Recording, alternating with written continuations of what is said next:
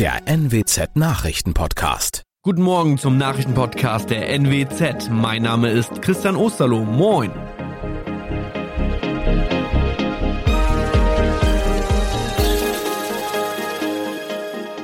Und das sind die Themen des Tages. Brand in Warnbeker Autohaus verursacht Millionenschaden. Serie schwerer Unfälle am Wochenende im Nordwesten. Und finanzielle Hürde bei Dynamo Berlin könnte Direktaufstieg für den VfB Oldenburg möglich machen. Mit einem Großaufgebot hat die Feuerwehr in der Nacht zu Sonntag einen Brand in einem Autohaus in Warnbeck bekämpft.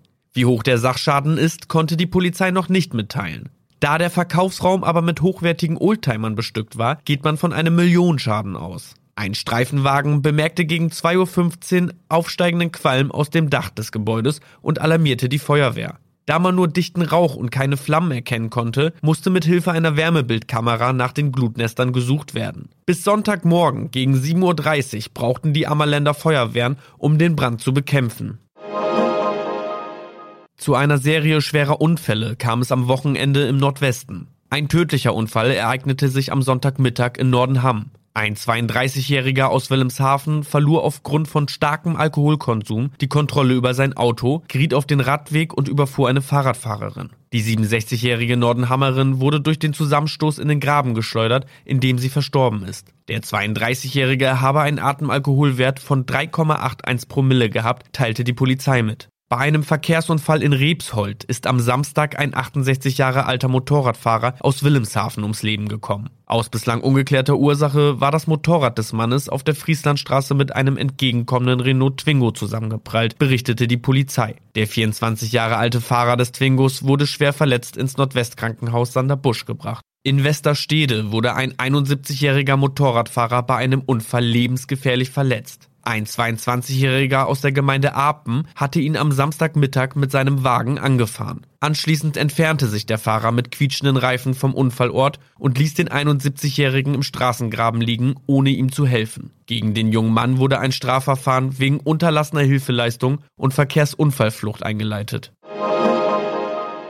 Eine finanzielle Hürde für Dynamo Berlin könnte den Direktaufstieg für den VfB Oldenburg in die dritte Fußballliga möglich machen. Dynamo hat als Meister der Regionalliga Nordost das Ticket in die Relegationsspiele bereits gelöst. Nach Berichten von Zeitungen aus Berlin muss der BFC Dynamo für die Drittliga-Lizenz dem Deutschen Fußballbund bis zum 1. Juni eine Bürgschaft über 900.000 Euro präsentieren. Misslingt das, könnte das für den VfB Oldenburg ein Freiticket in die dritte Liga bedeuten. Dieser muss allerdings selbst bis zum Stichtag beim DFB eine Ausweicharena benennen, die anders als das Marschwegstadion die Anforderungen für die dritte Liga erfüllt. Das waren unsere Nachrichten aus der Region.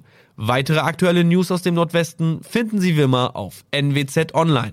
Und Aktuelles aus Deutschland und der Welt hören Sie jetzt von unseren Kollegen aus Berlin. Vielen Dank und einen schönen guten Morgen. Ich bin Nicole Markwald. Das sind heute unsere Themen aus Deutschland und der Welt. Nach der Landtagswahl in Nordrhein-Westfalen. Finnland und Schweden beraten über NATO-Beitritt. Und Wochenende der Gewalt in den USA. Die CDU geht als stärkste Partei aus der Landtagswahl in Nordrhein-Westfalen hervor. Die Grünen verzeichnen einen Rekordgewinn und für die bisherige schwarz-gelbe Koalition wird es nicht mehr reichen im einwohnerstärksten Bundesland. Heute werden in den Parteizentralen in Berlin die Wahlergebnisse aufgearbeitet und wir tun das jetzt mit David Riemer im Hauptstadtstudio in Berlin.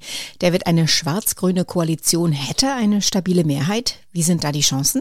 Ja, das wird sich nun zeigen. Der CDU-Spitzenkandidat und amtierende Ministerpräsident Wüst will nun Gespräche mit allen Fraktionen führen, mit Ausnahme der AfD. Weil die CDU bei der NRW-Wahl stärkste Kraft wurde, ist für Wüst klar. Das ist der Auftrag, eine künftige Regierung zu bilden und zu führen. Voraussetzung ist natürlich, dass die Grünen da mitziehen. Schauen wir nochmal auf die Grünen. Sie haben ihr Ergebnis von vor fünf Jahren beinahe verdreifacht. In der Parteizentrale dürfte bis tief in die Nacht gefeiert worden sein. Welchen Einfluss hatten denn darauf die Grünen in der Ampelkoalition im Bund?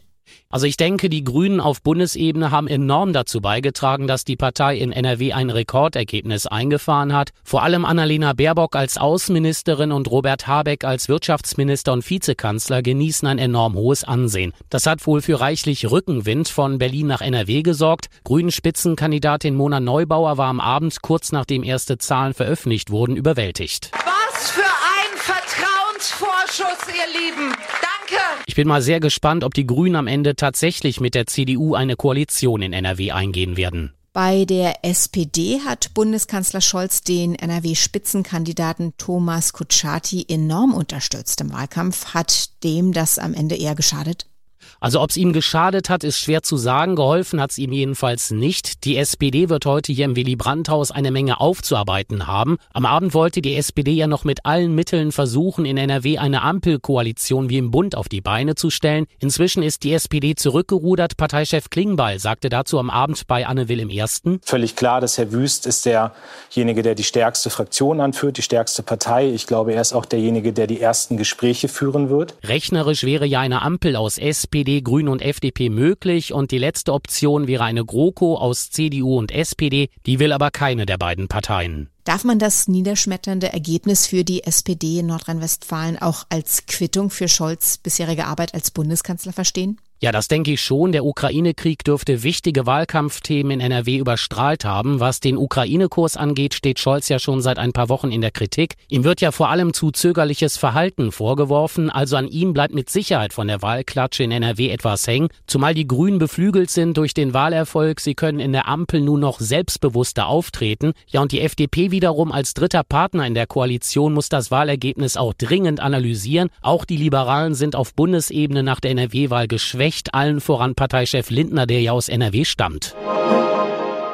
Die Kriegspolitik Russlands hat Folgen für Schweden und Finnland. Sie nähern sich der NATO an, vor Jahren noch undenkbar. Aber die Regierung in Finnland will einen Antrag auf Beitritt zur NATO stellen. Das teilten der finnische Präsident und die Regierungschefin in Helsinki mit. Auch Nachbarland Schweden könnte so einen Antrag bald stellen. Die regierenden Sozialdemokraten sprachen sich für einen Beitritt aus.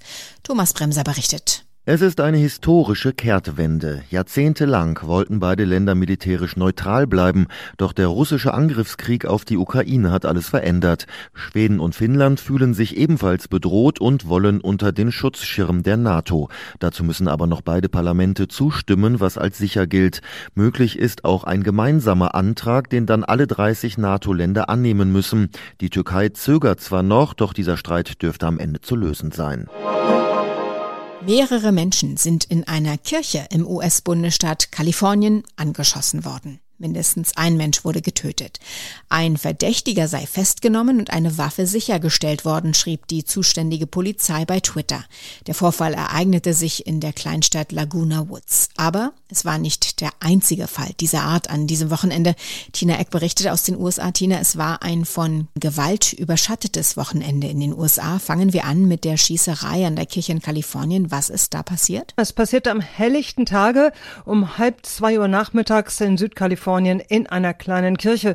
Äh, der Schütze hatte auf die Gemeinde gefeuert. Äh, eine Person starb sofort am Tatort. Mehrere weitere wurden zum Teil schwer verletzt und sind im kritischen Zustand. Aber das war in der Tat nur das Finale eines dunklen Wochenendes, das von Schusswaffengewalt geprägt war, quer durchs ganze Land. Dieser Täter ist in Polizeigewahrsam, wie auch der Schütze aus Buffalo. Dort wurden zehn Menschen getötet, drei verletzt. Der schockierendste Vorfall an diesem Wochenende Wochenende? Äh, das stimmt. Äh, das war ein 18 Jahre alter rechtsextremer Täter, der schwer bewaffnet war, in Militärkluft mit schusssicherer Weste und Helm. Und äh, der hatte die Tat mit einer Kamera am Helm auch noch live gefilmt und online gestellt. Er war gezielt nach Buffalo gereist und hatte in dem Supermarkt, in den Einkaufsgängen, äh, zum größten Teil schwarze Menschen kaltblütig mit Kopfschüssen umgelegt. Äh, die Polizei konnte ihn Stellen festnehmen und er ist wegen Mordes angeklagt. Äh, Präsident Biden fährt morgen nach Buffalo für den berühmten Trost, die Gedanken und die Gebete nach so einer Geschichte. Dann gehen wir mal nach der Westküste und Ostküste in die Mitte des Landes, nach Milwaukee im US-Bundesstaat Michigan. Was ist dort passiert? Ja, Milwaukee hatte den Anfang gemacht. Äh, da waren am Freitagabend 17 Menschen nach einem Basketballspiel angeschossen worden. Weitere Verletzte gab es dann auch noch bei äh, zwei weiteren Schießereien in Milwaukee in der gleichen Nacht. Und auch Chicago erlebte am Wochenende eine Welle der Gewalt. Äh, immer mehr Menschen haben während der Pandemie Waffen gekauft. Überall im Land ist die Kriminalität gestiegen. Aber was heißt das jetzt? Wie wird damit umgegangen? Was tut die beiden Regierung? Rückt eine Verschärfung der Waffengesetze näher? Tja, danach sieht es nicht aus. Die Waffenlobby, die konservativen Waffenfans, die sind einfach zu stark. Alle Gesetzentwürfe scheitern, sind bislang gescheitert. Die Diskussion über schärfere Waffengesetze entbrennt natürlich immer wieder nach jeder Massen- oder Schul-, Kino- oder Unischießerei und davon gibt es ja wirklich massenweise hier. Aber der Schwarzmarkt, der Waffenschwarzmarkt blüht. Manche Leute basteln Waffen auch einfach selbst nach Anleitung aus dem Internet oder mit dem 3D-Drucker. Da wird sich kaum was ändern. Da wird es auch äh, für die beiden Regierungen bei Lippenbekenntnissen bleiben. Für viele ist jetzt die schönste Zeit des Jahres, denn die Natur explodiert regelrecht. Alles grünt und blüht. Es gibt Spargel und auch schon Erdbeeren. Eine ganz besondere Zeit für Hobbygärtner. Doch vor der saftigen Ernte steht die Arbeit an. Darum geht's heute bei unserem Tipp des Tages. Unsere Kollegin Diana Kramer ist selbst Gartenbesitzerin. Diana, es ist grün geworden überall. Was genau ist denn jetzt im Mai im Garten zu tun? Ja, jetzt ist genau die Zeit, wo alles, was wir so vorbereitet haben, an die Luft und in den Boden kann. Kübelpflanzen zum Beispiel können raus, also auch Zitronenbäumchen oder andere Exoten, denn in der Regel sind die frostigen Nächte ja vorbei und alle, die Gemüse vorgezogen haben, entweder auf der Fensterbank oder im Gewächshaus, hier können jetzt die ersten jungen Pflänzchen rausgesetzt werden, also Tomaten, Gurken, aber auch Salatpflänzchen. Wichtig hierbei, vorher die Beete gut durchhacken, von Unkraut befreien und die eingebrachten Pflanzen dann gut düngen düngen, entweder mit Substraten aus dem Pflanzenmarkt oder mit natürlichem Dünger, wie zum Beispiel Pferdemist oder Humus. Und es ist Erdbeerzeit. Wer hier Pflanzen im Beet oder Kübel hat, muss jetzt einfach auf die Ernte warten? Also theoretisch ja, aber auch Erdbeeren brauchen neben Sonne und Wasser natürlich etwas Pflege, also im Beet auch darauf achten, dass sie genügend Platz haben und frei von Unkraut sind, die langen Triebe entfernen, so haben die Pflanzen dann mehr Kraft und die Früchte werden größer. Jetzt ist auch eine gute Zeit, das Bettchen für die Erdbeeren vorzubereiten. Stroh ist da eine richtig gute Wahl, denn es schützt die heranreifenden Früchte vor nassem Boden und damit auch vor Schmutz und Schimmel. Also einfach eine fünf bis sieben Zentimeter dicke Strohschicht um die Pflanzenbetten, dann bleiben die Erdbeeren übrigens auch schön sauber und man kann sie dann direkt vom Strauch naschen später. Lass uns nochmal über Blumen reden. Alle Welt schwärmt ja von Bienenfutterwiesen. Wie kompliziert ist es denn? Also überhaupt nicht. Eigentlich ist es nämlich für jeden Garten geeignet und auch für Balkon und Terrasse hier dann im Kübel. Es gibt diverse Samenmischungen, die bienenfreundlich sind und die auch durch die Zusammensetzung den ganzen Sommer überblühen und so auch Insekten, Schmetterlinge, aber auch Vögel anziehen. Perfekt ist natürlich, wenn man im Garten den Boden dafür umgräbt, von der Grasnarbe befreit, falls vorhanden und dann aussät. Aber ich habe auch schon gehört, dass Leute die Samen auch ohne diese Vorbereitung ausgeworfen haben und auch dort dann eine bunte Wiese entsteht entstanden ist, dann wird's halt etwas wilder, aber auch das kann ja durchaus charmant sein. Aber bei aller Freude über Obst und Blümchen, das macht natürlich alles Arbeit und Gießen ist wichtig. Angesichts der anhaltenden Trockenheit vergeht da vielen die Lust. Was kann man da tun? Naja, um das Gießen kommt man natürlich nicht herum und das ist auch natürlich mehr Aufwand, wenn es so gar nicht regnet. Für die Bauern ist das inzwischen eine richtige Tragödie. Im Garten empfiehlt sich vor allem frisch gepflanzte und gesäte Sachen feucht zu halten. Bei Hecken oder Sträuchern, die schon länger stehen, ist es aber zum Beispiel nicht nötig, ständig zu gießen. Und wer wirklich auf den Wasserzähler schaut, der kann auch Wasser aus der Küche sammeln, zum Beispiel vom Eier- oder Kartoffelkochen. Abgekühlt ist das durchaus für die Pflanzen nutzbar und enthält sogar noch Mineralstoffe. Zum Ende unseres Podcasts schauen wir nochmal auf den Eurovision Song Contest mit dem überragenden Gewinn der Ukraine. Darüber und mehr sprechen wir jetzt mit Claudia Wächter. Claudia, die Ukraine gewinnt. Wie ist denn der Song dort, aber auch im Rest Europas aufgenommen worden? Also ich denke, alle gönnen der Ukraine natürlich diesen Erfolg und der Song war auch nicht unterirdisch schlecht, aber für viele eben nicht der beste. Und ähm, das haben mir auch relativ viele Fans noch nach dem Event gesagt. Ich glaube, ein zweiter Platz oder ein dritter Platz wäre auch ein schöner solidarischer Akt gewesen. Und im Netz gibt's da noch viel bissigere Kommentare. Politik, Musik, Party. Das ist wirklich eine ESC-Gratwanderung, die immer schwieriger wird. Nun ist natürlich die große Frage, wird der ESC im kommenden Jahr tatsächlich in der Ukraine ausgetragen? Was sagen die Macher der Veranstaltung dazu? Ja, da bleibt man noch ziemlich vage, denn äh, im Moment ist das natürlich völlig undenkbar. Alles ist im Prinzip offen und das sehen auch die Fans so. Weil wenn das in der Ukraine leider so weitergeht, dann wird da nicht viel sein, wo man was feiern kann. Manche schlagen auch vor, Deutschland könne ja als Gastgeber aushelfen, aber die Regierung in Kiew, die will das logisch natürlich zu Hause durchziehen. Ein ganz anderer Aspekt der Veranstaltung. Russische Hacker sollen ja versucht haben, das ESC-Ergebnis zu manipulieren. Was ist denn darüber bekannt? Ja, das wird auch etwas hochgekocht. Die Cyber-Experten hier sind natürlich auch extrem stolz nach dem Motto, wir waren alarmiert und wussten, wie wir die Attacke blockieren können, denn auch hier in Italien gab es vor dem ESC auch schon Hackerangriffe auf äh, Ministerien oder Behörden. Ganz zum Schluss schauen wir nochmal auf das Schlusslicht, den letzten Platz von Deutschland besetzt. Welche Schlüsse ziehen die Verantwortlichen daraus? Ja, auch da gibt's Diskussionsbedarf. Ich habe wirklich viele Fans getroffen, die gesagt haben, Malik ist ein super Typ, aber sein Song schlicht nicht ESC-tauglich. Der funktioniert hier nicht. Also vielleicht sollten die Verantwortlichen mal über ein neues Konzept nachdenken für die Vorauswahl der Kandidaten. Soweit das Wichtigste an diesem Montagmorgen. Ich heiße Nicole Markwald und wünsche einen guten Tag.